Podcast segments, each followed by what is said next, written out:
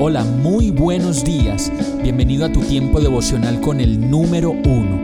Qué alegría saludarte con la certeza de que Dios está obrando en tu vida su perfecta y buena voluntad, ya sea porque estás aprendiendo de un momento difícil o porque estás disfrutando de su amor a plenitud con paz y tranquilidad. Llegó la hora de tomar tu Biblia, pues de seguro Dios te va a hablar, te va a reconfortar y lo mejor de todo, te va a dar las respuestas que estabas buscando. ¿Qué esperas? Vamos, súbete de una vez en este pequeño pero eterno vuelo devocional con destino al cielo.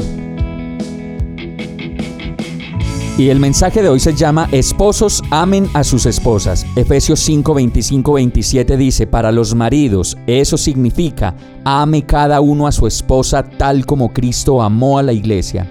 Él entregó su vida por ella, a fin de hacerla santa y limpia, al lavarla mediante la purificación de la palabra de Dios.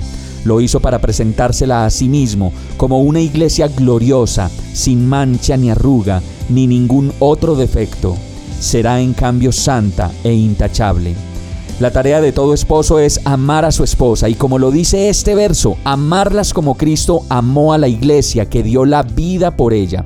Asimismo lo debemos hacer nosotros por nuestras esposas.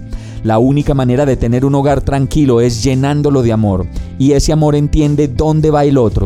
Ese amor espera, no se irrita con facilidad y más bien anda encontrando en el otro todas las cosas hermosas que Dios le dio a través de esa persona que escogió como novia para toda la vida.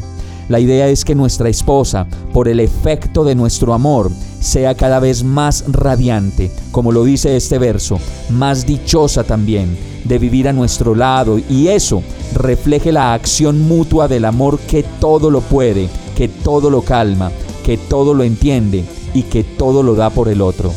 Vamos a orar. Señor, enséñame a amar a tu manera que es perfecta y no a mi manera que es imperfecta y necesita todo de ti.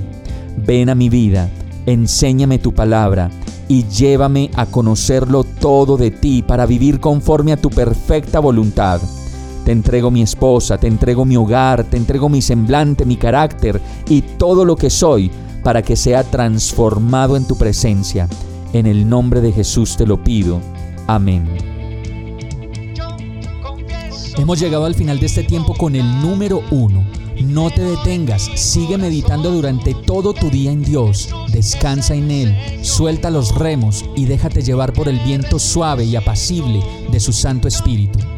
Solo compártelo con quien lo necesite y ames Hoy, de la mano de Dios, todo será un gran día.